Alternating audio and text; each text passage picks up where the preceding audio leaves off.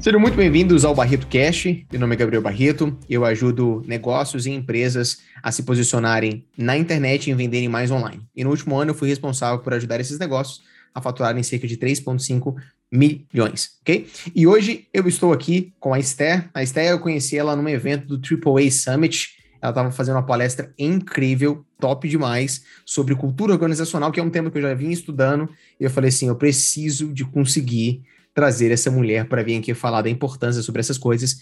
Então, se você nunca ouviu falar sobre cultura, ou se você já teve relapsos, você vai entender nesse podcast que isso aqui é o diferencial e às vezes pode ser o próximo nível, ou às vezes a estratégia, né, o caminho que você está procurando para fazer crescer o seu negócio. Então, Esté, desde já, eu te agradeço demais por ter aceitado esse bate-papo e se apresenta aí para o pessoal. Maravilha, super obrigada pelo convite, Gabriel. Fiquei super feliz né, com o convite lá logo depois da palestra. Meu nome é Stephanie, mas sempre me chamam de Esther. Sou hoje CEO da Tribo, que é uma consultoria que trabalha para evoluir a forma de se fazer negócios, né, para a gente poder fazer essa transição da velha para a nova economia e assim evoluir né, a sociedade, entendendo que as premissas, né, os princípios dessa nova economia, eles ajudam né, a gente a ter uma sociedade que faça mais sentido para todo mundo que faz parte, né, que não tenha tanta desigualdade social, que é, olhe mais para as pessoas, coloque as pessoas no centro, né, dentre vários outros princípios, né, que norteiam aí essa nova economia.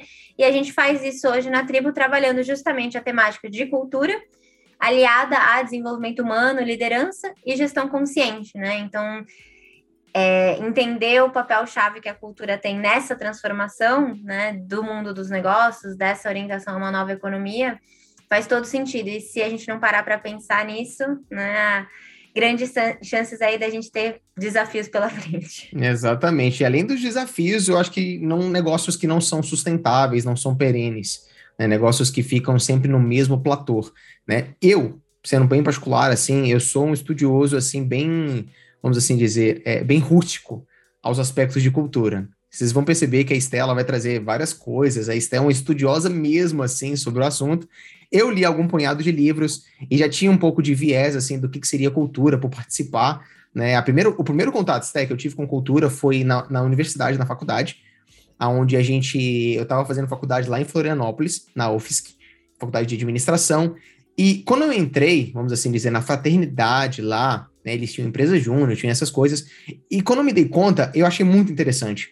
Porque todas as pessoas tinham o mesmo mindset. As pessoas tinham os mesmos comportamentos, o uhum. mesmo linguajar, a mesma fala, né? E com isso eles tinham também excelentes resultados, assim.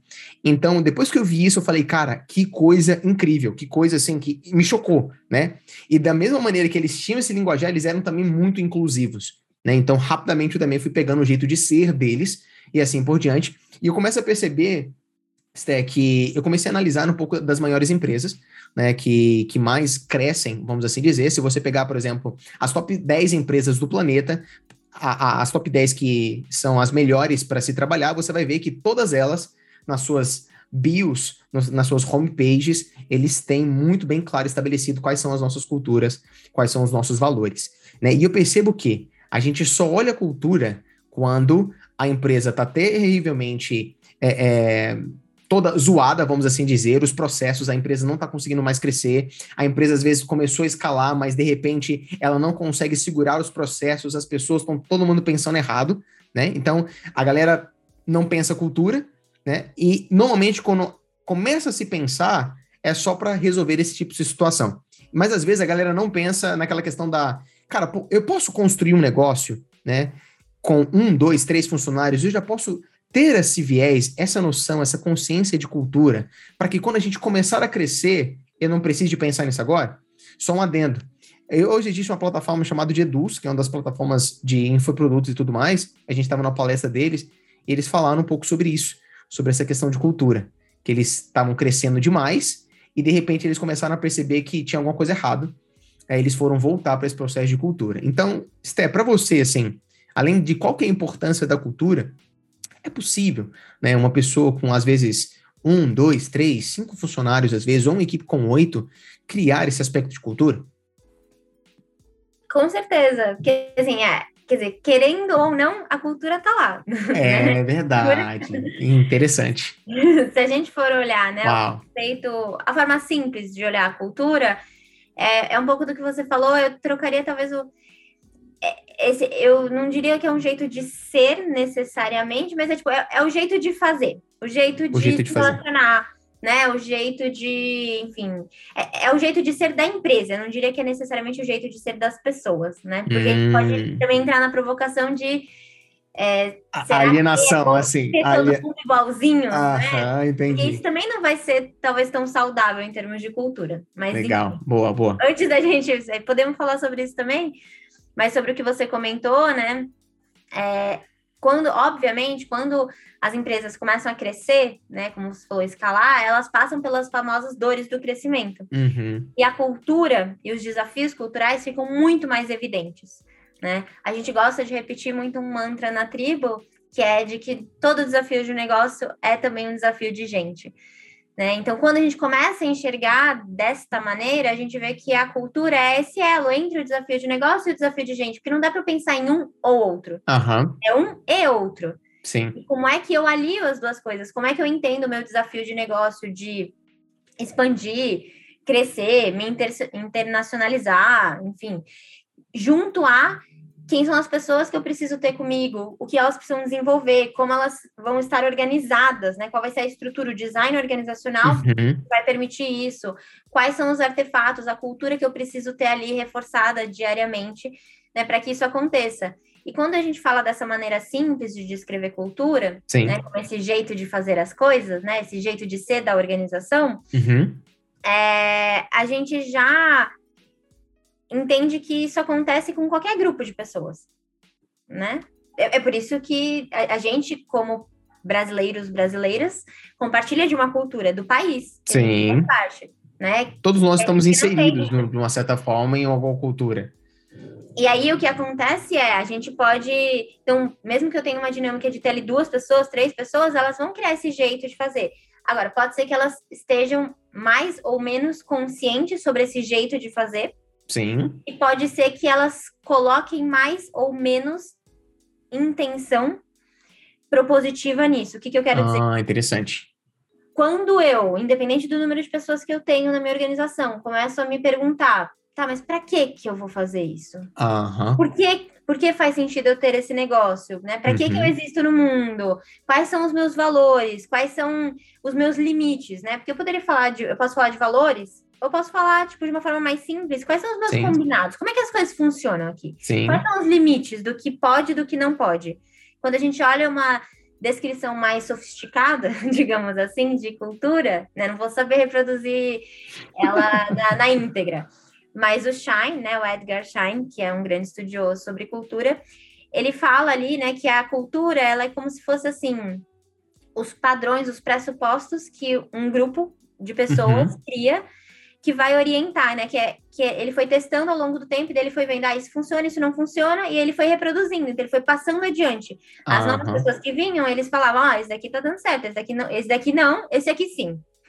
E aí, isso sendo perpetuado, isso vai criando esse padrão de tipo, ó, isso é o que a gente valoriza, isso é o que a gente não valoriza, o que não é legal, o que a gente não quer. Uhum. Então, isso tudo norteia, né? Esse, essa, justamente o ponto que você falou dessa sustentação, dessa sustentabilidade de um negócio, né? Porque é, são as histórias que vão sendo repetidas e que daí mostram o que aquela cultura valoriza ou não, o que ela aprendeu com essas histórias, né? Sim, e é legal porque precisa de. Eu, eu acredito, eu penso assim.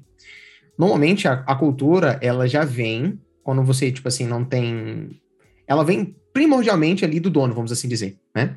É o DNA, de, de, de, tipo assim, de uma maneira bem escrúxula de falar assim, é como se fosse o DNA, né? É a maneira de ser, a maneira de, de fazer as coisas que, às vezes, o dono ele possui. E depois, a, a, eu, eu vejo que a cultura ela precisa ser inclusiva, então as pessoas elas precisam de compilar isso e construir, mas, a priori, é a maneira como, é o mindset da pessoa que está ali, vamos assim dizer, é, orientando a empresa e tudo mais.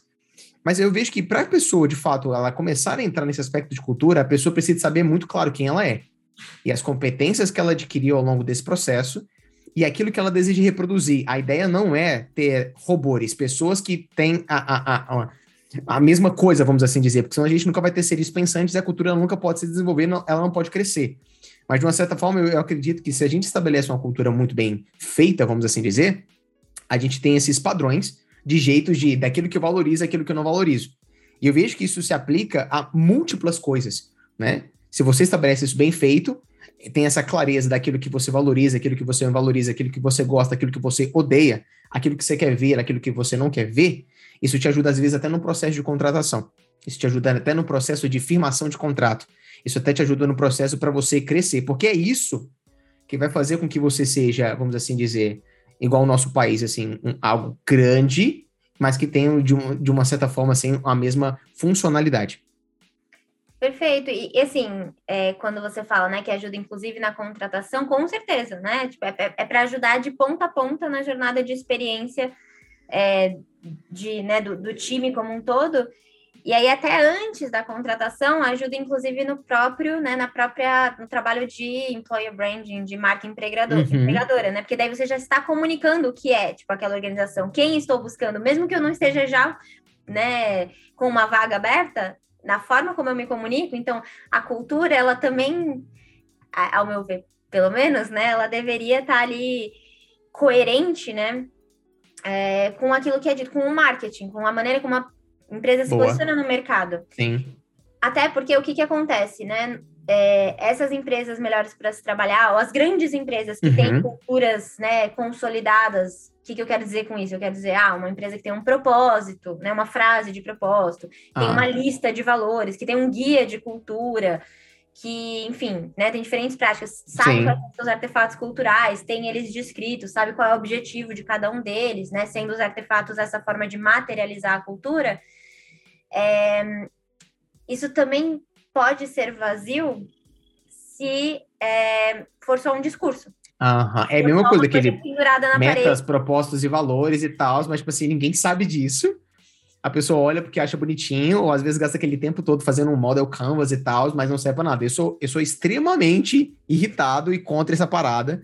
Eu prefiro, às vezes, a pessoa tentar construir cultura, assim, é, é enxergar essa cultura, vamos assim dizer, focar mais nisso do que na construção, às vezes, desses três pilares que são visão, é, missão, visão e valores, né? Sim, porque não adianta ter uma missão, visão e valores vazios, né? Assim, que, que tudo bem, óbvio, né? A cultura, né? Um, um, um, outro conceito que é fundamental quando a gente fala sobre cultura é tensão, né? A famosa tensão criativa, ou a gente pode falar das tensões culturais. Que a tensão nada mais é do que a diferença entre o que é hoje e o que pode ser, né? O que a gente quer que seja.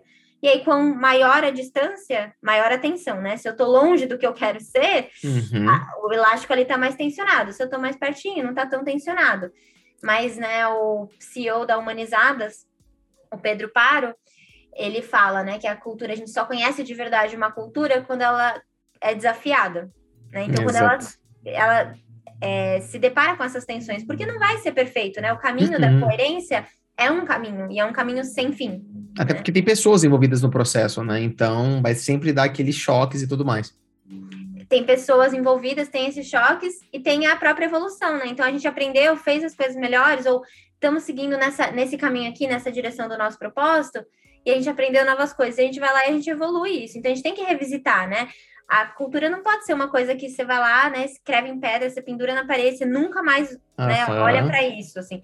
Não, você tem que, na verdade, trazer isso para o dia a dia, e esse é o desafio. Exato. É como, como tangibilizar isso em múltiplas formas, na maneira como você começa a trabalhar, a maneira como você chega no café, é, depois que você vai para casa, quando você acorda de manhã. Eu acredito que uma cultura é, ó, ó, desculpa, Esther, mas ó, A cultura é como se fosse quase uma lavagem cerebral, senhoras e senhores. Quase. Quase. Mas ela, ela precisa. Por isso que ela é muito poderosa, Esther. Porque ela muda. Mas, é, mas se, se, se, encarada como lavagem cerebral, ela pode ser utilizada Exato, ela é danosa. Ela é danosa, então ela não pode ser lavagem cerebral. Então, tipo assim, ela precisa de ser algo que potencializa a, o outro. Então, tipo assim, tem pessoas que têm. Igual ela falou, todo mundo está inserido numa cultura. Às vezes você está numa cultura de dominância uma cultura de um ditador, aonde aquilo que ele fala você precisa de acatar e tudo mais, onde você é explorado, onde você é minimizado, você não é valorizado. Isso é realmente uma cultura ruim. Né? Aí, às vezes, por esse estresse, você sai dessa bolha e quer começar a empreender e montar o seu próprio negócio. E a partir desse momento, você quer construir algo que é totalmente antagônico, que é totalmente fora daquilo que você vivenciou. Se você tinha realmente esse autoritarismo, certamente você deve buscar um modelo de negócio que, cara, vamos, vamos conversar? Vamos tomar as decisões juntas? Então, eu vejo que a cultura, se ela é muito bem estabelecida, ela, ela pode é, é, tirar o melhor que existe de cada um, ou levar a cada um a ser o melhor, a sua melhor versão, o seu melhor jeito de ser. Exemplo. Aqui, por exemplo, igual a gente tem aqui como cultura, dentro da agência aqui, a cultura de, por exemplo, dê algo primeiro, sem precisar de alguém toque. Ou seja, a gente exerce muito a questão do altruísmo. Ao invés de eu simplesmente querer oferecer uma solução, oferecer uma solução, falar do meu produto, do meu serviço, eu tento gerar um valor primeiro. Mas não gerar valor de conversa para fora, mas simplesmente dar uma informação ir primeiro, dar primeiro. Com isso, o que, que a gente faz? A gente sempre está exercendo essa questão do altruísmo, que antes de fazermos negócio, nós somos seres humanos. Antes de fazermos negócio, nós estamos aqui para ajudar o outro. Né? Então, a gente busca exercer isso através, sei lá, de um diagnóstico. Então, mal eu te vi, mas eu quero pontuar agora. Eu analisei isso aqui na sua empresa. Eu acredito que você pode melhorar nisso, nisso e nisso aqui, tá? E caso você quiser uma ajuda, alguma coisa, a gente também tem aqui as soluções aqui dentro. Então, no sentido de de uma certa forma, de, dar esse aspecto de altruísmo. Mesmo que a pessoa não feche, não tem problema. Exemplo, a gente ficou ajudando um, um negócio, eu fiquei ajudando um negócio durante seis meses.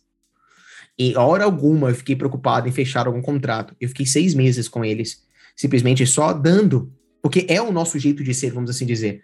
Né? E isso faz com que a gente tire o nosso melhor da gente. Por isso que esse aspecto de, de lavagem cerebral, né? mas pode ser uma lavagem cerebral no bom sentido, tá, senhores? É, é, o que eu a palavra que eu proporia, talvez. Tenho certeza. É, porque, não, eu, eu, assim, infelizmente, eu acho que isso acontece. Ela é, às vezes, lavagem cerebral. Aí eu questiono um pouco essas culturas, por quê? Porque elas podem ser culturas tóxicas. Não quer dizer que não são culturas. Exato. Mas elas podem ser culturas tóxicas. Exato. Né?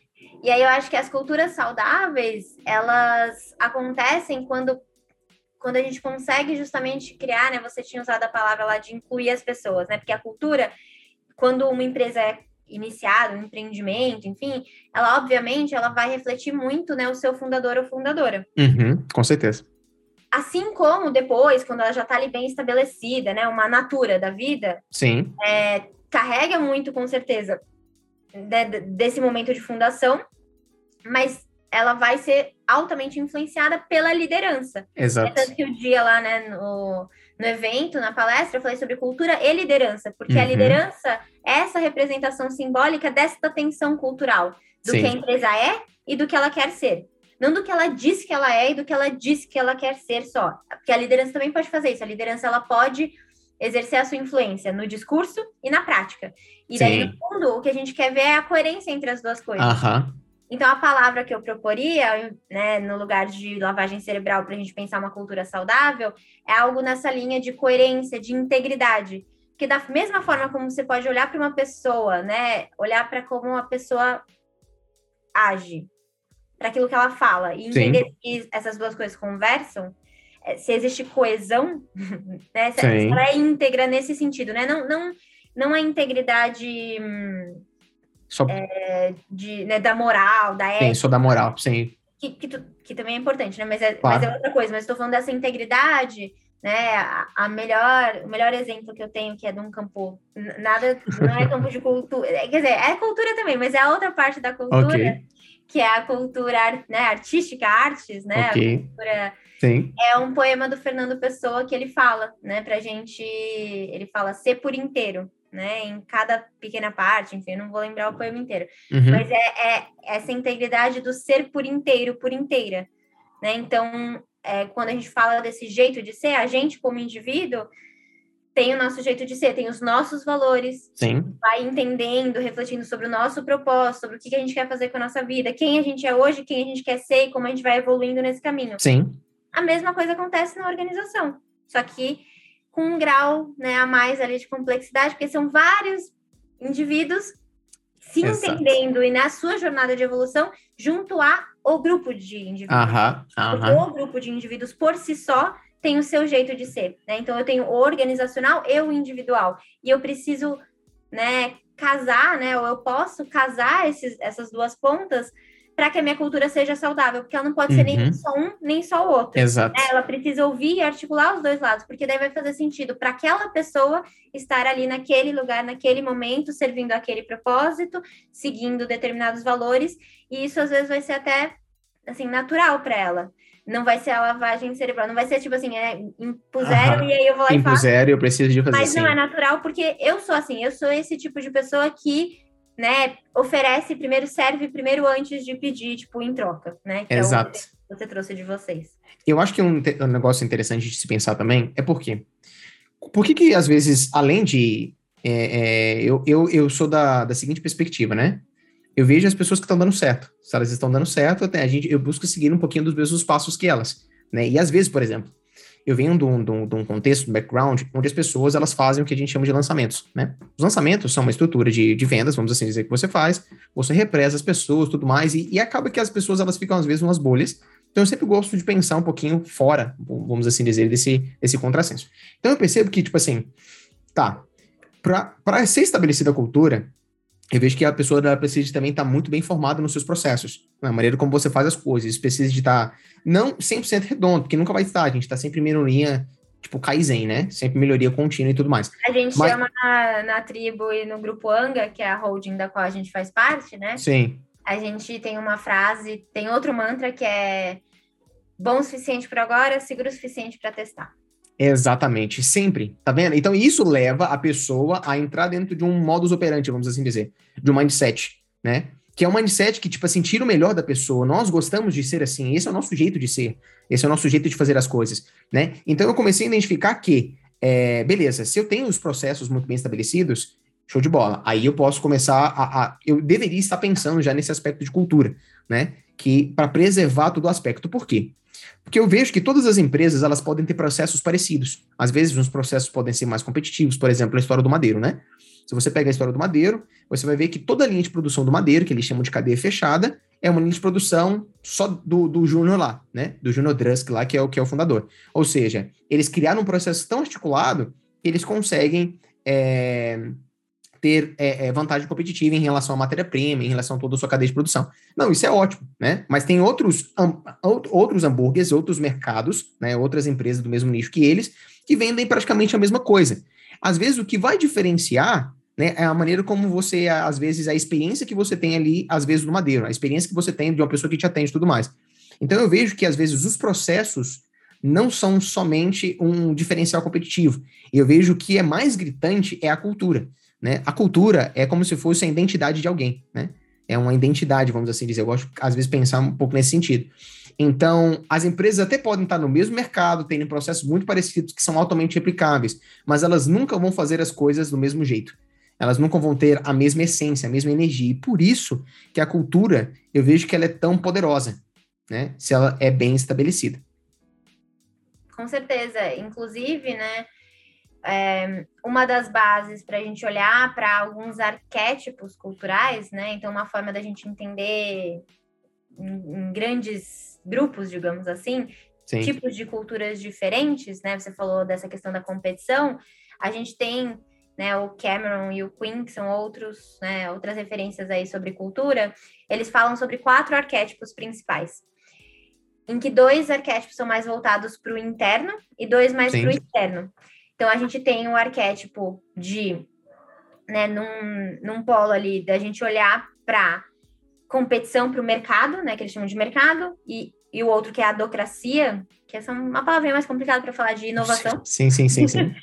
Ótimo. É, e a gente tem, é, ao mesmo tempo, um arquétipo de clã, que é aquela cultura que se vê muito como família, né? Como, tipo, toda Isso. pessoa ali importa, né? A gente é assim, tribo. Eu, eu também, a gente é assim aqui, então, A tipo gente é assim, clã, às vezes a gente é clã demais. A gente, daí a gente tá, é, a gente tá é muito assim. trabalhando isso. Porque no fundo, né, na verdade, assim como nenhuma pessoa, né, você falou, né, o paralelo com identidade é, é perfeito, né? É a identidade organizacional. E assim como qualquer pessoa, né, pode pegar um MBTI, qualquer assessment, né, um MBTI, um Human Guide, um Enneagrama, nenhuma pessoa é só um tipo. É, exato. Então, Sempre, Ela é uma combinação, né? E deve ser aquela combinação única e aí do jeito que ela expressa, né? sim. A em- empresa, a mesma coisa. Então, a empresa, e daí tem o quarto arquétipo, que eu não tinha falado, que é o hierarquia, que tem a ver com com processos, né? Então, é uma empresa que valoriza muito os, os processos, a organização, a disciplina, a burocracia, não necessariamente no, na, no sentido negativo. Aham, né? mas no sentido de trazer um pouco mais de né? estabilidade. Né? Exato. Pensa assim, um, né, um, um, banco, né? Você quer que o seu banco não tenha, né, sei lá, segurança é. como um dos valores principais? Exato e segurança talvez esteja atrelado a esse arquétipo da hierarquia, né? Ele precisa ter as coisas muito bem estruturadas, muito bem organizadas. Não dá para ser assim só, uh, né? Ah, só... não, quero estabelecer cultura porque eu achei bonitinho, então vamos colocar lá que a gente é assim, a gente é comprometido, é top, mas tá, e como é que a gente trabalha assim? Como é que, né? Porque daí volta ao propósito, né? Para que serve aquela organização? Ao que serve, quem ela serve e o que é importante para ela servir a esse propósito da melhor maneira. É isso que vai dizer se o valor faz sentido ou não, porque é isso, não dá para eu ser, eu posso ser um banco e inovador que pensa nas pessoas, que inclusive, né, se remodela para pensar e se orientar essa nova economia. Só que com certeza eu preciso dessa base de segurança, porque eu estou cuidando de algo que é né, importantíssimo na vida das pessoas. Exato. eu não posso, do dia para noite, opa, não, peraí, é, tem uma conta errada, né? Não, não posso, né? Sim, eu preciso tomar cuidado nesse aspecto todo. E então eu percebo que se a gente se atenta a essas coisas, que olha, às vezes o que eu penso, né? Obviamente que à medida que a gente vai crescendo em entendimento, a gente vai crescendo em, em oportunidades também, a gente acessa as coisas. Eu visualizo às vezes, Esther, se você consegue, porque uma coisa é você escrever a cultura, assim como missão, visão e valores. Eu acho que essa é a primeira parte do processo.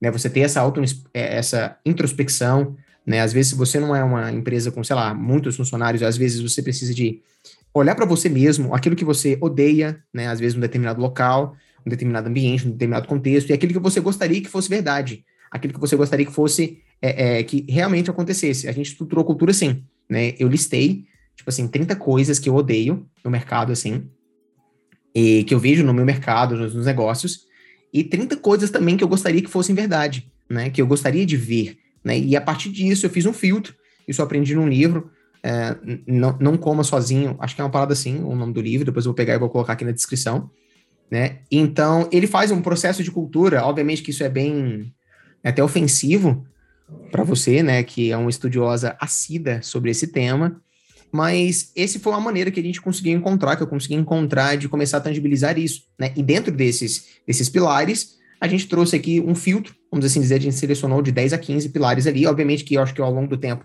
isso vai se resumir a, sei lá, 5, 6 e tudo mais, mas a gente resumiu isso, né? Então, baseado nessa introspecção, eu passei várias semanas, assim, entendendo, entendendo, me conhe... eu já me conheço um pouco bem, assim, bem esse processo de autoconhecimento, então externalizar, eu não externalizei aquilo que eu quero, mas como as coisas deveriam ser, ou seja, sem o viés pessoal das minhas frustrações, dos meus erros, vamos assim dizer, né? Mas no viés daquilo que poderia ser bom, não para mim, mas para o outro, né? Ao ponto de tipo assim, eu tenho um princípio muito forte família. Então, para mim, não faz sentido nós estarmos juntos, estamos no mesmo, igual você falou, essa questão de tribo, estamos no mesmo negócio, sendo que eu não trato as pessoas como se fossem praticamente da minha família. Aí é que tá. Então, uma coisa é você escrever, outra coisa é você ter um líder, né? E um líder que vai segurar, que vai reter essa cultura, que vai realmente disseminar essa cultura, que vai manter essa cultura realmente operante e mecanismos para validar esse tipo de cultura, né? Coisas, às vezes, que são chamados, que até você falou, e que a gente faz também aqui alguns rituais. Então, eu, eu tenho isso muito forte dentro de mim. Né? Pessoas, eu, eu gosto de trabalhar, eu gosto de ter esse nível de relacionamento, não esquecendo que Nesses mesmos pilares de cultura, a gente tem, por exemplo, cumpra sua palavra. De cumprir essa questão da autorresponsabilidade. Se você falou que você vai fazer, você precisa de fazer. Né? Ou seja, a gente não mis...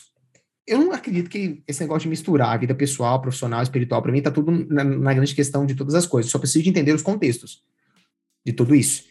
Então, às vezes, quando a gente fala de família, que é um pilar muito forte aqui nosso aqui, às vezes assusta no ambiente corporativo, essa ideia de família. Como assim? Não, negócios são negócios, família é família, pessoa é pessoa, espiritualidade é espiritualidade. Eu acredito que a gente precisa aprender a ser integral e fazer os balanços ali ao longo da vida e de determinados cenários que a gente está vivendo.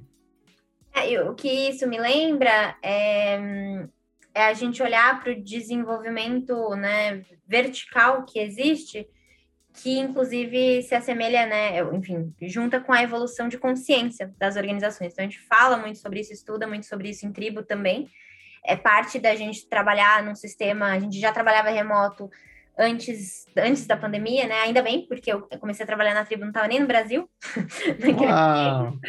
é, isso não seria possível se a gente né, não tivesse esse tipo de cultura remota. A gente tem uma cultura, né? Um sistema de gestão autogerido, porque o sistema de gestão é, é é um artefato da cultura, é um grandíssimo artefato. Um da artefato cultura, da cultura, ótimo. Mas é um artefato, porque é uma forma de eu materializar essa cultura, de eu sustentar essa cultura, de eu falar, né, ó, aqui, né, é, esses são os processos, é assim que a gente toma decisões, é assim que funciona a autogestão, esses são os padrões que sustentam essa autogestão. E aí, quando eu falo desse desenvolvimento vertical, é a gente pensar naquela espiral, né, então... Existem diferentes níveis de consciência, né? Tem um livro, né, que fala muito, né, é uma grande inspiração para diferentes empresas que trabalham com autogestão, que é o Reinventando as Organizações, do Frederic uhum. E ele fala dos níveis de consciência, e aí eu acho que a beleza está em a gente entender, e a mesma coisa vale para essa questão dos arquétipos culturais, que não tem um nível que é melhor do que o outro. Tipo, a gente quer se manter em evolução. E aí, às vezes, parece, né, que não, mas então eu quero estar tá no nível aqui, né? Eu quero ser tio, que, é, que é o nível, né? Mais uhum. acima. É, né, não quero estar lá no nível, né, na, na base ali. É, só que não adianta, só que eu preciso entender que para eu estar nesse nível, né, tio, por exemplo, eu não, eu não vou fazer isso se eu não tiver integrado os níveis anteriores. Exato. Então, ele é um desenvolvimento que, assim, eu desenvolvi, e aí eu vou lá e eu desenvolvo uma nova coisa, eu desenvolvo uma nova, um novo aspecto. E você falou, né, de, ah, de, vocês começaram com essa lista, né, e eu acho assim, tem que começar de onde está disponível e do que faz sentido para aquele momento, né? Eu gosto muito trazendo um, um, outro, uma outra referência. Por favor, mostre para ele. Isso aí, por favor. É, mas que eu falei, se não me engano, lá no palestra, que eu gosto muito de repetir essa frase, que é da filosofia da, do Ayurveda, de que nem tudo é bom para todo mundo o tempo todo. Né? Então a gente tem que entender o que é bom para aquele momento. Então, o que, que é essa cultura, né? Ou o que pode ser trabalhar cultura neste momento dessa organização? Exato. Eu, eu, não acredito, eu não sou. Eu, inclusive, né, na lista do eu odeio, eu odeio aquelas coisas de tipo, ai. 10 passos para tipo, evoluir essa cultura. Não, não. Eu, Pô, eu, eu quase coloquei cinco passos para você conseguir a cultura. Eu, assim, eu adoro uma metodologia, a gente tem uma metodologia na tribo que, putz, se, se a gente quiser, daria para ser trabalhada nessa lógica de passos, né? Mas que, que, que, eu não enxergo dessa maneira, né? Que são as fases complementares dessa evolução. Ah, não, Esther, não pode complicar, Esther. Ajuda o povo, Esther. mas, então, mas, mas é isso. Ajuda. Tipo, falar cinco passos ajuda. Então, às vezes é bom, às vezes é bom Sim. falar, tipo assim. Mesmo que não seja sempre os mesmos cinco passos, porque não vai ser uma receita de bolo que eu vou sempre repetir a mesma coisa, né? Porque eu tô falando de pessoas, não tô falando de né, ingredientes mais estáticos, né? Eu tô falando de pessoas que estão ali, lembra que eu falei, né? Os indivíduos estão evoluindo. Uhum. Então não dá para pensar a evolução da organização sem considerar isso, né? Isso adiciona uma complexidade, né? Acontece. Sim. E é legal porque eu queria até que depois que você comentasse um pouco mais sobre quais são os rituais que vocês possuem, né? Que de uma certa forma exercem né, essa questão de, de você é, ser capaz de exercer esse tipo de cultura. Por exemplo, aqui a gente valoriza muito a questão de você cuidar da sua alimentação e ter uma alimentação adequada, né? Ou seja, você fazer atividades físicas e ter uma alimentação adequada. Fica parecendo que são. É, é como se fosse assim. É depois o que até queria a gente explorar a respeito de código de conduta e cultura. Qual é a diferença entre esses dois? Né? Porque isso é um, é, um, é um negócio que parece que casa muito junto. Mas, por exemplo, aqui a gente tem muito esse aspecto, né? Então a gente tem os rituais aqui que a gente faz né, competição de perda de peso, essas coisas, simplesmente que são mecanismos para a gente executar. Outro exemplo que a gente tem é, é, uma cultura muito tipo assim, você precisa de ficar 100% presente no momento que você está tá passando, vamos assim dizer. Ou seja, não importa o que aconteceu ontem, não importa o que vai acontecer amanhã, faça o que você precisa fazer agora, né? Ou seja, então a gente tem um momento, sempre antes da gente começar, a gente tem uma, vamos assim dizer, uns cinco minutos para respirar, né? E ser grato por algumas coisas. Não ser grato pelo trabalho que você está executando, mas grato um pouco pela sua vida grato pela oportunidade que você às vezes teve de acordar e tudo mais, para exercer sempre essa questão de, dessa, dessa melhoria contínua, dessa consciência do presente, para a gente não entrar no que eu odeio, que é essa sensação de automático, a sensação que a vida está passando e você não está conseguindo experienciar ela. Então, são alguns dos rituais que a gente costuma fazer. Então, isso é como se fosse task list mesmo, assim. E aquela questão, ó, cultura é, é algo que você estabelece, na minha percepção, tá?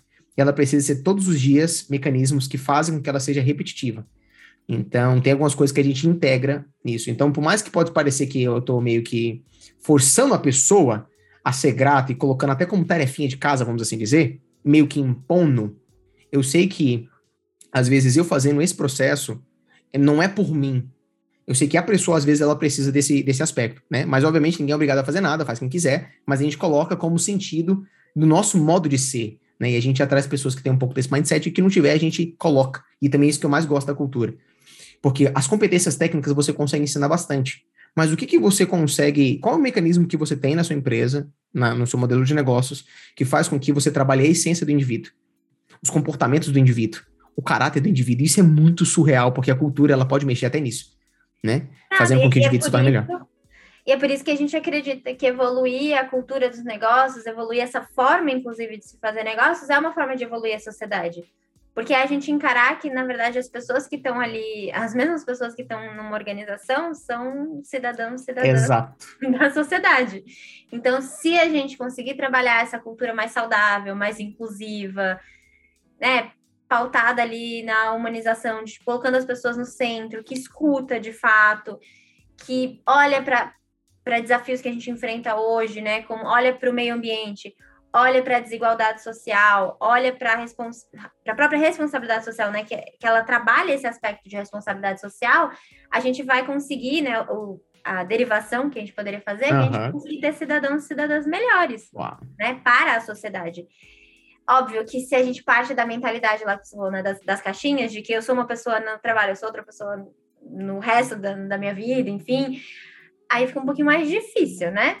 Mas, mas enfim, que, que, é uma outra mentalidade que está conectada a um desses níveis de consciência. Sim. É, mas eu acredito muito nessa conexão, né, da, das coisas. E na responsabilidade, então, das próprias organizações, é, de além de, de entender que elas, que elas são parte significativa da vida das pessoas, né? Eu lembro quando eu me dei conta, né, quando eu entrei em crise sobre o que eu ia fazer ou não na volta do intercâmbio, onde que eu ia estagiar, porque eu tava assim, gente, eu não, assim, eu sei o que eu não quero, mas eu não sei o que eu quero. Tipo assim, eu não, eu não sei dar nome ao que eu quero. Aham. Né? Ainda, né? Era coisas, coisas da linha de proposta, autoconhecimento, naquela sim, época sim, eu não sim. conseguia nomear direito. E aí eu fiquei pensando, eu, eu lembro que teve um momento, né, de, dentro dessa pequena crise, que eu fiquei assim, gente, mas se eu se eu trabalhar oito horas por dia, né? Eu tinha feito um estágio de verão lá nos Estados Unidos. E aí, suave, né? Você entrava no horário, saía no horário certinho, assim, começava a dar cinco horas, tava todo mundo levantando da, da, da, da, cadeira, assim, porque eles têm uma coisa mais regrada, pelo menos aquela empresa tinha, acho que uhum. faz parte da cultura americana, né? De, de, um, de um certo Sim. modo. É, aí eu falei assim, quando eu voltar para o Brasil, eu que tinha tido experiência em empresa júnior, né? Então, assim, se com sorte eu trabalhar às oito horas, assim, não vai ser isso. Eu vou, eu vou trabalhar, né? Daí vamos supor que eu tô casada, tenho, tipo, né, Aí eu vou jantar, vou fazer, tipo, vou cozinhar ali com, né, com meu marido, vou, enfim, servir, tipo, comida, a gente vai comer, vamos conversar uma coisa, depois vou ter que ainda fazer mais alguma coisa do trabalho, porque daí tudo referências que minha mãe, minha mãe é empreendedora, tipo, uh -huh, ela trabalha uh -huh. o tempo todo, não tem, não tem dia, assim, no trabalho. Quer dizer, sim, tem, sim. mas tem e não tem. Domingo, domingo. Tempo, né? E, e aí eu falei, eu vou investir tantas horas da minha vida assim em algo que não faça sentido? Mas não consigo. Não Exato. consigo, não consigo. Exato. Porque a experiência que eu tinha tido ali, e aí eu percebi, naquela época eu não sabia que era isso, né? Mas era cultura, porque a cultura da onde eu vivi, do que eu vivi na empresa júnior, era completamente diferente, diferente, da cultura do que eu vivi nessa empresa que eu trabalhei americana. Quer dizer que ah, uma é melhor do que a outra? Não, quer dizer o que tem fit. Você, né? o que tem fit com você. Né? O que se encaixa comigo, com o meu jeito de ser. Porque tem gente que gosta dessa coisa, tipo, mais não, trabalha Metódica, trabalho, zona, tipo... cinco horas da tarde, eu tenho que ir embora, pelo amor de Deus, nem me manda mensagem, não tô nem afim. Você pode estar tá morrendo, mas desculpa, meu horário é meu horário. É, que, que é outra coisa que não. E que, que vai dizer assim, ah, tá, sei lá, tá errado, não sei Isso! o que eu pra dizer. Exato, por exemplo, o banco. Olha lá da outra pessoa.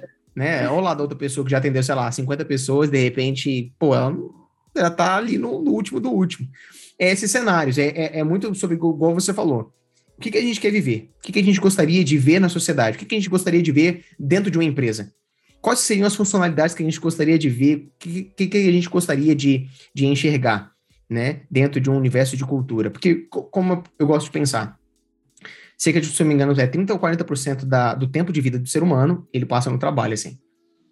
Então, tipo assim. É, foi passa... essa a impressão que eu tive. Eu não cheguei no percentual, mas eu fiquei assim, gente, não dá? Não! É, muito, é, é uma parcela muito grande do tempo. Pelo amor, eu tenho que viver, então precisa ser algo de, totalmente diferente. Então, eu percebo que as empresas são ferramentas para, vamos assim dizer, de melhorar o homem, tá? É a melhor maneira de você conseguir ajustar a essência de um ser humano, vamos assim dizer. É um trabalho. Isso só é feito quando você tem, obviamente, esses processos, né? Essa cultura, né, que é voltada com um viés, assim, bem de é, é, o que que essa pessoa, o que que esse ser humano ele deveria estar fazendo. Então, por exemplo, ele deveria ser mais altruísta, ele deveria ser mais comprometido, ele deveria ter mais autorresponsabilidade, ele deveria cuidar do seu corpo, ele deveria deixar o seu ego de lado, que é uma coisa que a gente coloca aqui, né? Manda o seu ego tirar férias, assim, dê férias para o seu ego. Então, não tem espaço para o eu, tem espaço para o nós. Então, não a meta não é só da Esté, é minha meta também, é meta de todos essa questão que a gente é verdadeiramente unido, são coisas que a gente repete aqui pra gente, né? Então, ou seja, um não conseguiu o resultado, então a gente senta junto e vê como é que a gente consegue fazer com que fulano encontre um resultado. Sendo bem sincero, o que me influenciou a pensar esse aspecto de cultura, é, esse é um dos temas que a gente até traz aqui dentro do, do podcast, não fazendo apologia, mas é uma das vezes que eu também falo, é um pouco sobre espiritualidade, né?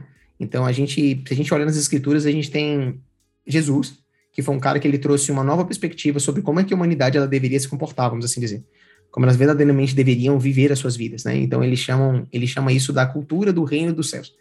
Então, esse é um aspecto de, do aspecto de cultura, né? Você pode se inspirar. Eu queria até que você falasse isso dentro desse processo de criação, né? Como é que seria esse processo?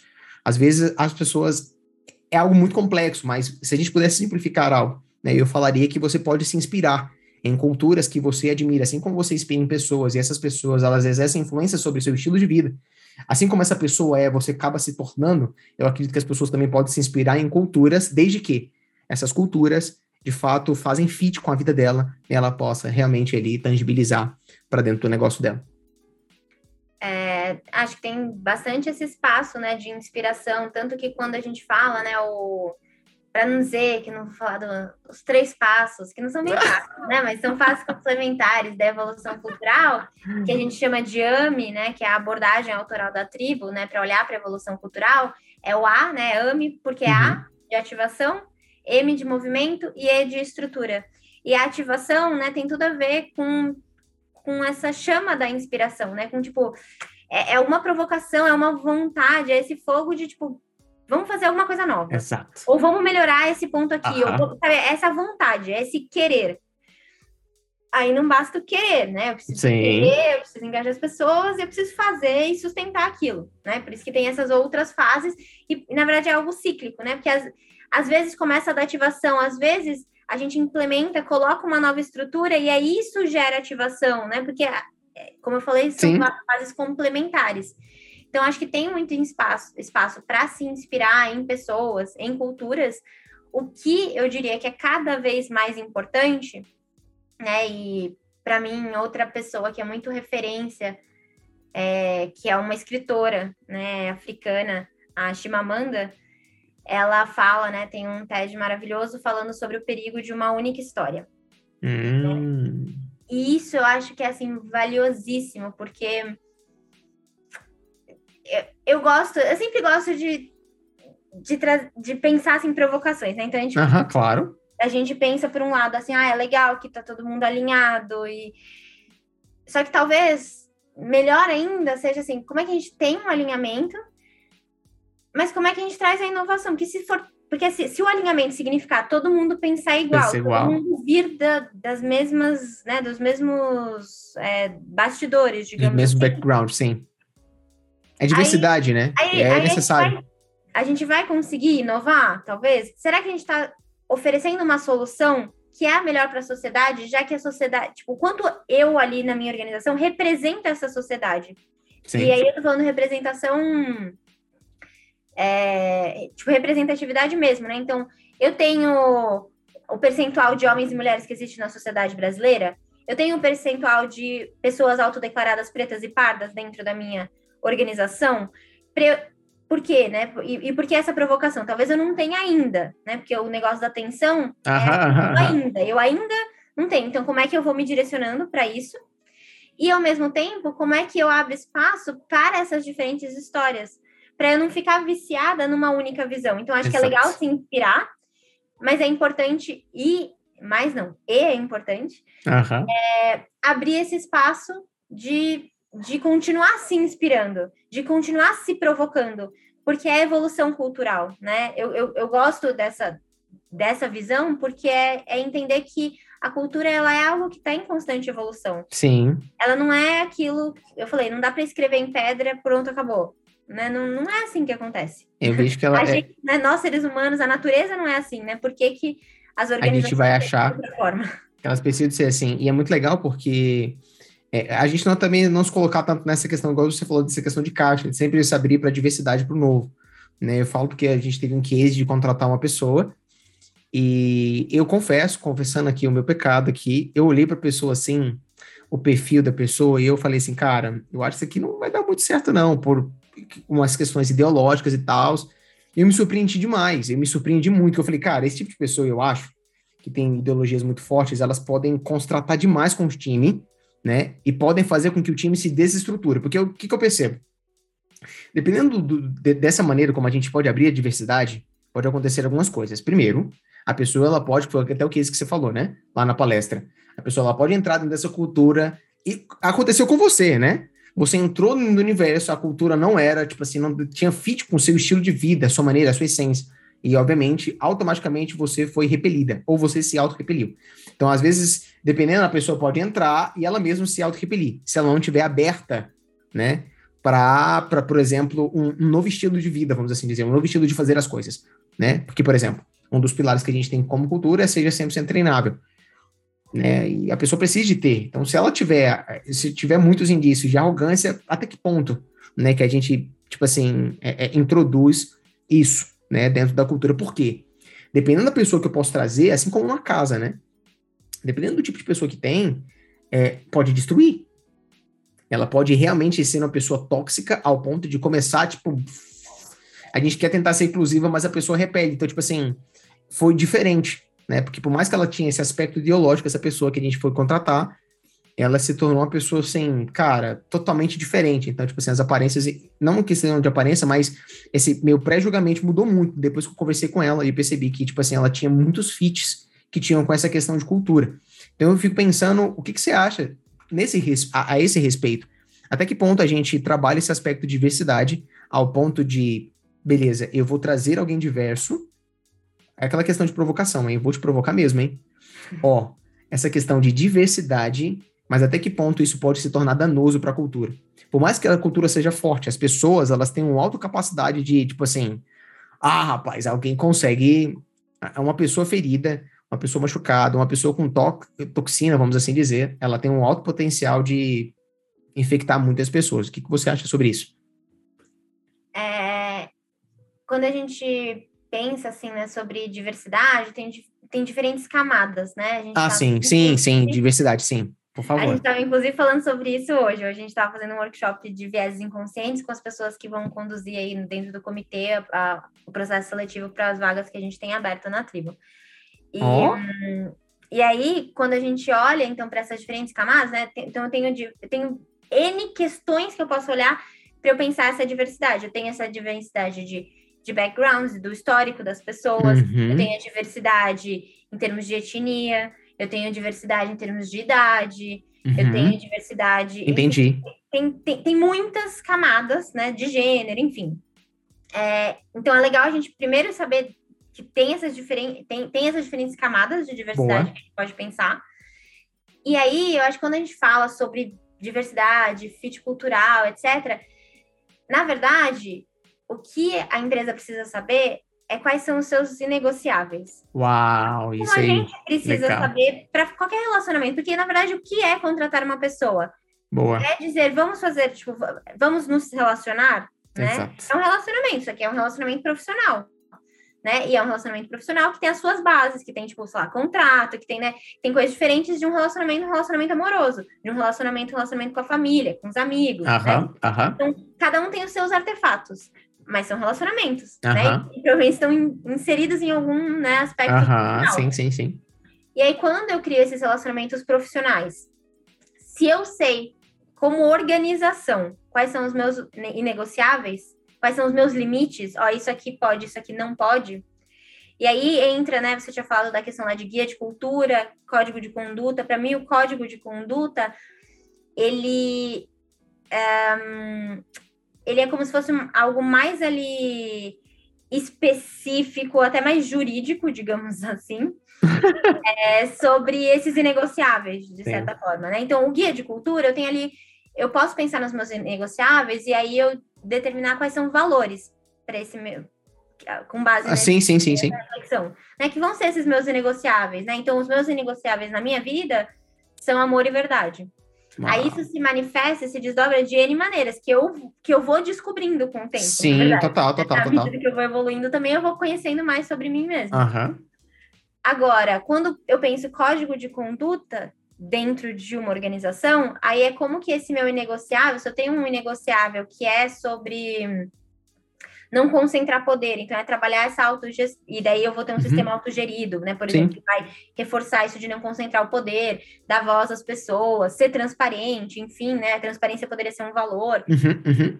Ou, ou entender que todo mundo, né, a gente tem um valor de que, né, todos somos né? E todas somos líderes, né? Então todo mundo influencia, todo mundo pode Exato. liderar, né?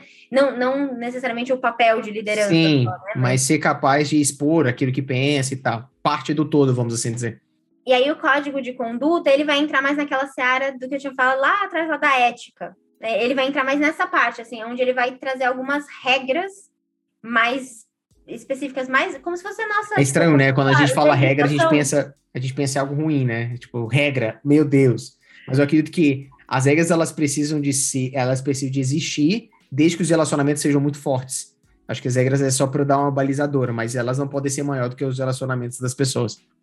Sim, e porque é importante ter um código de conduta, porque senão como é que eu sei o código assim, o código de ética daquela empresa? Quando algo nebuloso acontece. Exato no que eu me pauto para falar sobre isso. Eu preciso, se eu não tiver essa referência, vai ser muito mais difícil eu falar sobre aquele caso. E aí, se eu já tiver o código de conduta, se todo mundo leu, se todo mundo sabe, né? Tipo, todo mundo sabe as leis. Aham. Né? Assim, tá combinado, né? O combinado não sai caro. Boa. Então, é eu já trazer. É uma forma de eu, inclusive, ter essa transparência. Se eu tiver as coisas bem explícitas ali no meu código de conduta, se eu disser para as pessoas o que é, é absolutamente inaceitável, né? Uau. E aí isso vai me ajudar a balizar decisões que eu venha tomar depois a partir de desafios que eu enfrente, né? Porque eu preciso é, é importante que eu também tenha essa base, esse fundamento, né? Como se a gente atendesse ali as diferentes necessidades da pirâmide de Maslow. Eu tenho as necessidades mais básicas. E talvez essas regras básicas de sobrevivência, de um código sim, de conduta, sim. elas estão nessa base. Vão ser suficiente para gerar o pertencimento e engajamento das pessoas? Provavelmente não. Então, eu vou precisar ir para uma camada, se a gente olhar né, a, a versão simplificada lá que eu falei para vocês na palestra, né, de, de olhar para segurança, olhar para pertencimento, até significado, eu consigo trabalhar a cultura em todos esses aspectos. Né? Talvez o código de conduta é essa necessidade mais básica, Sim. coisa mais ali da segurança. E aí, se eu criar esses rituais, se eu olhar para os meus artefatos, eu vou conseguir trabalhar esse aspecto do pertencimento. Um guia de cultura pode me apoiar nisso também. E se dentro do meu guia de cultura, se eu também tiver uma boa visão sobre o meu propósito. Sim. E, né, se a gente quer provocar além disso, né? Porque o que, que é o além? A gente agora fala sobre empresas com propósito, sobre olhar para o propósito e olhar para o impacto. É, é, é, nesse momento que a gente está em sabe o nosso propósito. Só que é mais difícil a gente pensar no nosso impacto, impacto, impacto do setor de impacto. Sim, sim, sim, sim. Então, eu pensar um As múltiplas esferas, sim. Que eu gero, né, enquanto negócio. Eu entender qual é a minha teoria de mudança, né? Esse é sim. é um, é um caminho que a gente está começando. E é um caminho sem volta, né? Porque quanto mais você entra, mais você quer, de fato, ter significado. Isso gera valor. Não tanto no sentido de, de um ponto de vista competitivo mesmo, de negócio e tal, mas o valor também intrínseco para o ser humano.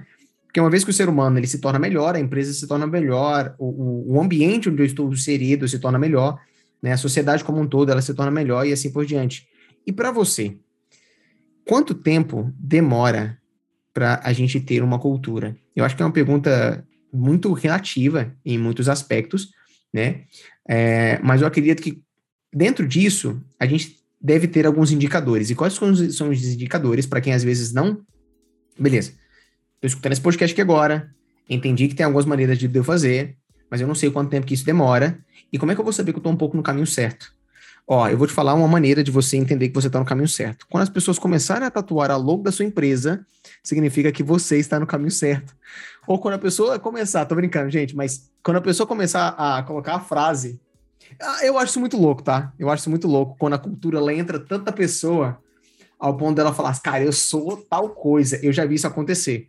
Lá no sul, eu conheci dois, três amigos que tatuaram, tipo assim, como se fosse um valor. Aí que a gente fala que às vezes não se trata de uma empresa, né? Às vezes é algo que foi além, né? Então a cultura ela vai além da empresa. Não é só é sobre como é que você. significado, né? Tipo, é, é, o significado.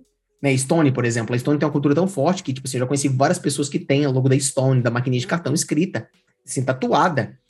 É, é porque ela gosta da maquininha de cartão? Não, mas é por conta de todo esse senso de pertencimento foi tão extravasado, né, que a pessoa, de fato, ela teve que manifestar o quanto que ela acredita nesses valores uh, ao ponto de tatuar e uh, né? Então, enfim, quanto tempo demora e quais são os indicadores? É... E falando sobre tatuagem, a, única cadê tatuagem sua... ah, cadê sua... pequenininha. Mas essa não, é da, essa não é da tribo, é essa é, é a minha, que é o A e o V de amor e verdade, né? Legal. Que são os meus valores. É... Quanto tempo, quanto tempo dura? De fato, é muito relativo. É a melhor resposta, a resposta mais verdadeira seria depende. Hum. Mas uma resposta mais completa, é, pelo menos oferecendo a minha perspectiva, né?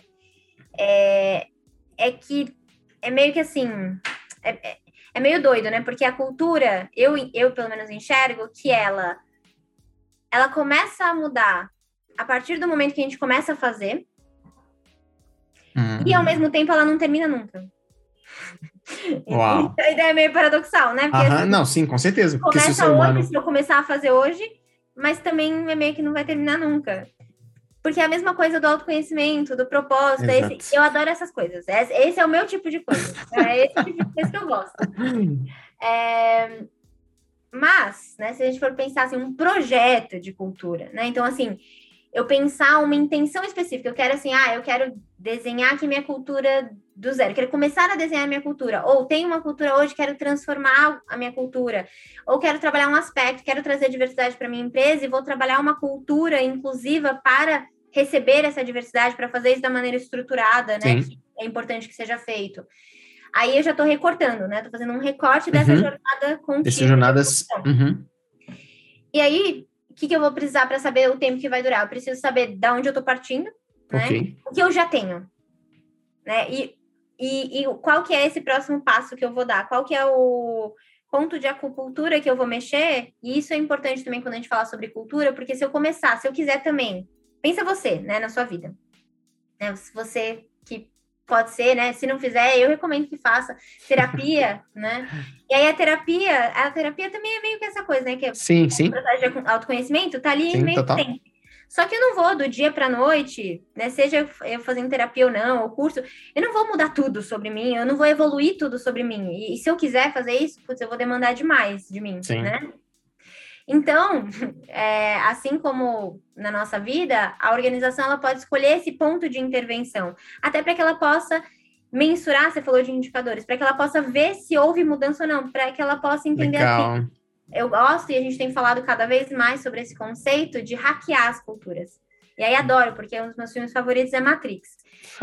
e é, é entender como é que a gente observa o que está acontecendo, porque qual é o primeiro passo, né? né? Antes de eu poder expressar, de eu falar de proposta, eu preciso olhar para o que já é, porque é o que eu falei, a cultura ela já está lá. Ela já está lá, isso é surreal. Eu preciso, só, só, ela já está lá, ao mesmo tempo que eu sei que eu tenho coisas que não estão lá, que eu quero que estejam, lembra da atenção. Uhum. Então eu vou observar como as coisas estão.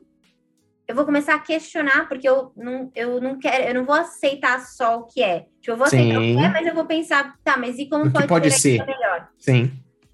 E aí, a partir do momento que eu fiz essas duas coisas, eu posso criar hipóteses. Eu posso pensar assim, putz, então, por onde que pode ser legal da gente começar? E aí eu vou lá e eu testo, eu prototipo, eu deu certo, eu avalio para ver se deu certo, uhum. aí eu vou lá e estruturo, aí eu sustento, né, na, na parte da estrutura lá do AME, né, da evolução cultural. Então, para eu poder fazer um processo assim, eu vou precisar de um tempo, né? Não vai ser só uma intervenção, não vai ser tipo uma palestra, um evento que uh -huh. vai porque é eu preciso para observar, eu preciso parar para ouvir as pessoas.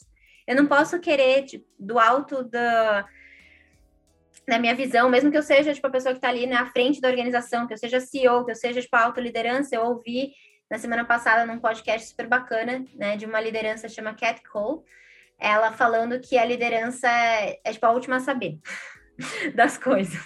Uau. É muito legal, achei uma ótima provocação. E, e quanto que a liderança, então, precisa estar perto dessa ponta, das pessoas que estão ali na ponta, porque as pessoas que estão ali na ponta, elas estão sentindo isso. Exato. Elas sentem atenção primeiro, provavelmente né? Que é como se fosse, tipo, a superfície, assim, da nossa pele, né? Se a gente pensasse a tensão... Uhum.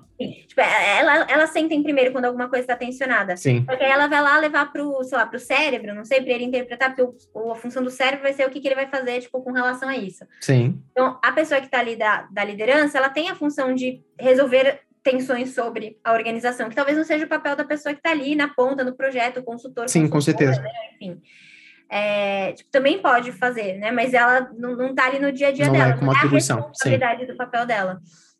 Então, essa liderança precisa receber essa mensagem.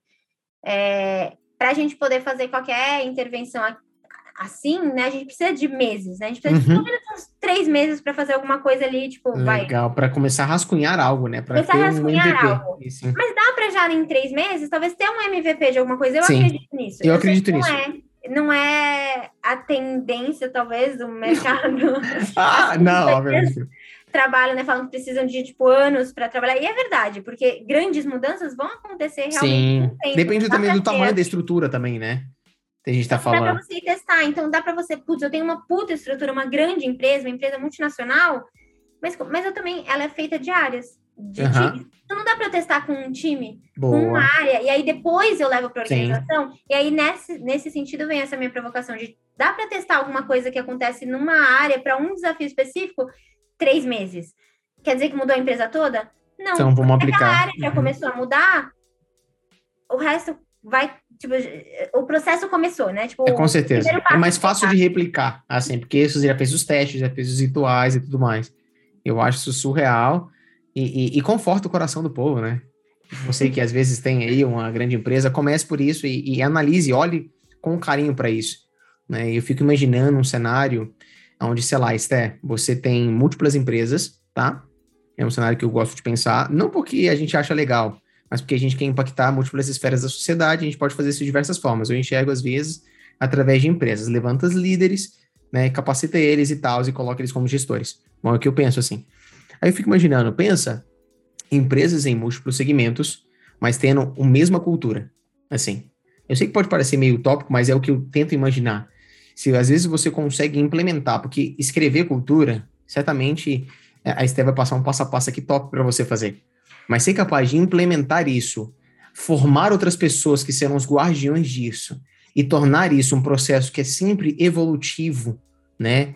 E aplicar isso, né? É, ser capaz de fazer esse tipo de implementação, eu acho que é o surreal, porque se você tem, aí eu fico imaginando, pensa, múltiplas empresas de múltiplos setores diferentes, mantendo um, a mesma cultura, vamos assim dizer. Não que a, a ideia não é uh, formar as pessoas como robô, né? Mas levar esse nível de excelência, esse nível de fazer as coisas para outras vertentes também de negócio. Então eu imagino isso. E isso, de fato, é, é vai além para mim do processo. Leva a empresa a um nível estratosférico. É como se, tipo assim, é igual a Coca-Cola faz, né? A Coca-Cola, às vezes, ela, é o que as grandes empresas também fazem, elas fazem aquisições de outras empresas. E no momento que elas fazem aquisições, a gente sabe que o modelo Coca-Cola de fazer as coisas está nessa empresa que acabou de ser adquirida. Às vezes, eles ainda preservam a cultura, né? Daquela empresa e tudo mais, o jeito dela de ser, mas às vezes tem sempre aquela adaptação. E por saber que essa empresa é fruto de outra, a gente tem já esse viés que, tipo assim, tende a ser, né? O nível de excelência, o nível de entrega, o nível de se fazer as coisas tende a ser muito parecido. Então, eu busco visualizar isso e por isso grande importância dessa questão da cultura, né? Se caso você queira abrir múltiplos negócios, esses negócios têm esse, esse vamos assim dizer, esse mesmo a maneira de fazer as coisas. Eu acho isso surreal e só de pensar eu fico extremamente empolgado e por isso que eu comecei a estudar um pouco disso. Não só para o viés de empresa, mas o viés que eu acredito que as, as empresas são ferramentas de, de restauração de pessoas, que eu achei isso surreal. na palestra que você disse. Você falou, cara, a cultura cura. Eu falei assim, uau, meu Deus, isso é verdade, né? Obviamente você pegou a citação e tal, mas você externalizou isso. E eu acredito isso demais, né? Aquelas pessoas que às vezes estão com mindset ou vêm do background muito ruim, vamos assim dizer, se eles entram em contato com a cultura, eles podem de fato encontrar o amor, encontrar a verdade, se realizarem profissionalmente. Então, o papel da cultura, ele é um papel, ele é um papel restaurador e por isso que eu te trouxe para a gente falar um pouco sobre isso, porque eu acredito demais um pouco nessa vertente. Muito bom, muito bom. É um prazer sempre falar sobre isso e essa perspectiva, né, de que a cultura cura, ela ela vem muito também da gente enxergar, né, é da parte lá do livro do Mulheres Correm com Lobos, que fala que a cultura, né, fala da família da família, né, então, assim, é o que eu falei sobre forma diferente de relacionamento, né, a gente tá aqui, pra, eu acredito, né, é para curar algumas coisas nossas, para tentar as nossas dores ali, os nossos Sim. traumas, enxergar as nossas luzes, reconhecer e se empoderar dessas luzes também, né, é, e a gente tá para fazer isso com, a, com as outras pessoas, a gente não vai fazer sozinhos e sozinhas. E a ah. gente vai estar tá com as outras pessoas fazendo isso na nossa família, nas nossas amizades, no trabalho. Eu acredito que a gente pode fazer isso no trabalho também. Então, a cultura, tanto a cultura da sociedade, quanto a cultura das organizações, quanto a cultura que a gente estabelece com as pessoas na nossa vida, é, todas elas têm o um potencial de cura, né? Basta que a gente esteja consciente disso e que a gente as, né, aproveite da melhor maneira para fazer isso e para que a gente que esteja né, influenciando essas culturas, que a gente pense muito bem, né, qual é esse papel de influência que a gente está fazendo e como a gente pode fazer isso da melhor maneira e quais são as repercussões que isso tem. Porque se eu tenho uma determinada cultura na minha família, isso pode transbordar para as minhas amizades, Exato. e vai transbordar para minha empresa e que e o mesmo caminho Real. pode voltar. O né? mesmo caminho então, pode voltar. Uau. Pode voltar e, né, e esbarrar aí na sociedade, para que a gente possa, talvez, como sociedade, ter uma cultura cada vez mais regenerativa. Né? Então, um dos termos né, mais, mais, mais recentes aí para a gente olhar para a cultura, para a gente olhar para negócios, inclusive, é não só pensar em negócios conscientes, mas negócios regenerativos, uma economia regenerativa. Como é que a gente realmente muda essa forma de fazer economia? E a gente se orientar à nova economia é a gente estabelecer esse elo, essa cultura que conecta todo mundo, que permite a sua individualidade, cada negócio vai ser o seu negócio, uhum, uhum. o modelo, okay. fazer as coisas do seu jeito, Sim. mas a gente ainda assim compartilha, tem algo em comum. Tem algo em comum, uau. E a gente está fazendo porque a gente acha que assim a sociedade vai ser melhor para todo mundo. Né? Uau, eu, eu acredito, eu fico visualizando, né? Isso acontece de fato, eu já vi isso acontecer com pessoas que trabalham com a gente aqui, né?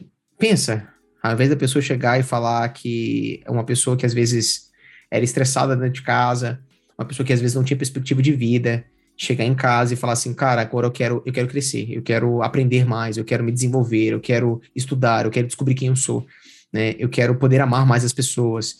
É essa cultura que ela transborda para o jeito de ser da pessoa. Antigamente a pessoa era egoísta, mas agora ela começa a pensar um pouco mais na sua família, um pouco mais na sua casa, um pouco mais em si.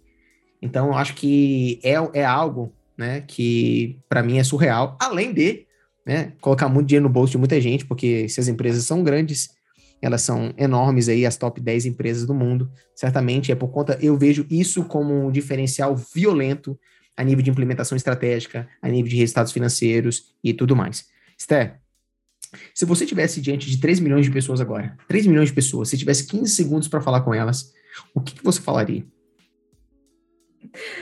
acho, que, acho que nunca me fizeram 3 milhões de pessoas, é, gente? É, eu diria que talvez a coisa mais poderosa que essas pessoas, que qualquer pessoa pode fazer, é entender o que, que ela, ela de verdade quer na vida, no trabalho, e que ela não tenha medo de dizer eu quero tal coisa, né? E ir atrás disso. Uau, topzera. Fico muito feliz por isso. Esther, comenta um pouquinho, né? Fala um pouquinho aí, é, se a pessoa quiser te achar, quiser te encontrar, para a gente ir encaminhando para o final, como é que faz? Fala um pouquinho também da, das soluções que a tribo também possui, só para a galera também ficar ciente desses aspectos de cultura que vocês dominam bastante aí. Maravilha! Bom, tô nas redes sociais, principalmente Instagram e LinkedIn, né? Então, vocês procurarem por Stephanie Crispino, no LinkedIn lá, ou procurarem pela tribo também, né? Consultoria Tribo. No Instagram, né? Vocês podem seguir a tribo também, consultoria tribo, ou então me procurar lá, é Sté Crispino, S-T-E, Crispino, com P. Vou, vai ser um prazer trocar, né? A gente falando mais sobre isso, se vocês quiserem trazer perguntas, provocações. Por favor. É, e, né, eu diria que um bom primeiro passo também, se você não sabe muito por onde começar, mas depois de tudo isso que a gente falou, e quiser ajuda com isso, vocês podem procurar a gente na tribo. a gente conversa mais, a gente faz aí projetos, trabalha, né, com cultura, com desenvolvimento humano, team building, formação de liderança, com diversidade, equidade e inclusão com gestão consciente, trazer mais essa orientação a impacto para dentro das organizações, trabalhar mais a autogestão, enfim. Então, a gente tem um portfólio aí de né, muitas coisas que a gente trabalha e a gente gosta muito de fazer as coisas em parceria, né, em cocriação com, com clientes, né, com quem seja os stakeholders que estejam junto com a gente. Uau, muito bom. E a Tribo, ela é uma, ela é uma consultoria global, não é? Ou ela é... É, não, é, a gente tem uma atuação principalmente no Brasil, a gente já fez é, projetos em outros sete, oito países também, hum. um pouquinho mais na América Latina, mas já fomos até o Japão também, é, trabalhar lá com a Xen, com uma empresa de energia. Que é, isso, mulher.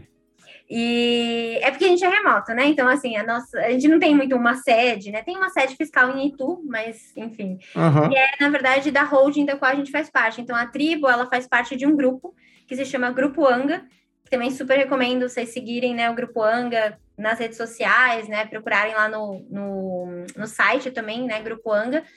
É, que é essa plataforma de negócios conscientes, onde a gente empreende esses negócios e onde a gente quer gerar de fato essa transformação orientada né, à nova economia também. Então, a gente está junto com outras empresas, né? A gente tem uma editora de conteúdo, a Cura, que trabalha com as marcas, né? Com a revista da HSM Management e da MIT Sloan Management Review, que a gente trouxe a marca né, aqui para o Brasil da revista. Uau. Faz toda né, a edição, a publicação dessas revistas. A gente tem um instituto né, o Instituto Anga, que olha para jovens lideranças conscientes, que olha para essa pauta de diversidade, equidade e inclusão, tem um programa incrível de formação de lideranças femininas autodeclaradas pretas e pardas, que é o Firminas, que é incrível, tem o Young ah. também, enfim, tem diferentes iniciativas, e tem a Eureka também, daí tem diferentes negócios que a gente investe, né, tem a Eureka, que trabalha com desenvolvimento, recrutamento e seleção de jovens dentro das organizações e quer cada vez mais tra trazer esse olhar de diversidade, e outros negócios que a gente investe, como, por exemplo, comentei da Humanizadas, né? A gente uhum. Negócio também, enfim. Sim. Então, tem diferentes negócios que são né, cada vez mais orientados a impacto, e a nossa tese de impacto que a gente investe, porque a gente acredita muito nesse movimento de fazer as coisas em conjunto, né? Que a gente não vai transformar, evoluir essa forma de fazer as coisas na sociedade sozinhos. Né? Exato. Então, a gente precisa reunir o maior número de pessoas que queiram fazer esse tipo de transformação. Querem dominar o mundo. Eita, nós, eita, nós. Coisa boa, Esté. Esté, já te agradeço, tá? Te agradeço de antemão aí por ter é, topado esse convite. Acho que foi um bate-papo muito rico, tá? Certamente as pessoas vão tirar muita coisa daqui e a ideia é realmente trazer consciência e mostrar que você pode fazer isso, independente se você é grande, pequeno, se você tem um ou dois. Igual aquela coisa que a Esté falou, né? Às vezes, se você é muito grande, vamos assim dizer, sei lá, 50, 70 funcionários, aplica no setor. Mas se às vezes você não é nesse cenário, se você é um, né, ou dois ou três, aplica com esses. E, e à medida que o seu negócio for crescer, e eu espero que cresça bastante, certamente você vai galgar novos passos. Esté, daí suas palavras finais, as suas, as suas saudações finais para quem está te vendo, se você estiver no YouTube, e para quem está te escutando. É, maravilha. Bom, foi um prazer trocar mais aqui sobre. Espero que vocês tenham gostado de, de ouvir também, que tenha surtido né, alguma ativação em vocês e que vocês coloquem isso em movimento aí, tragam para para ação, né, para poderem se aproximar cada vez mais da, da vida profissional, pessoal que vocês querem ter e contem comigo se eu puder contribuir de alguma forma. Por favor, encham um saco da Esté, fala assim, por favor, me dá passo a passo, preciso de um passo a passo, então tá aí, ela está disponível para vocês. Vocês correm, enchem o saco dela lá, fala que eu tenho certeza que ela vai auxiliar da melhor maneira possível, tá? Então comenta se você tiver alguma dúvida também, vou deixar todos os links aqui na descrição. Caso você queira fazer o posicionamento da sua empresa, do seu negócio, até mesmo o seu, né, e vender mais online, a gente também tem soluções dentro do nosso time aqui. Se você pode clicar no link da minha bio, G Gabriel Barreto, tem lá um formulário, você pode se inscrever e a gente vai ver qual é a melhor maneira de diagnosticar e te ajudar para onde você quer levar o seu negócio aí, tá? Então, para você que ficou até o final, não se esqueça então de curtir, compartilhar, né, mandar para mais pessoas, né, gerar discussões a respeito disso, tá? Não se esqueça de fazer isso toda quarta-feira, meio-dia sai um podcast novo, tá? Então você pode assistir e acompanhar, seja no Spotify ou seja também no YouTube. Então, muito obrigado pela sua audiência e pela sua presença de sempre e até mais. Tchau, tchau. Obrigada.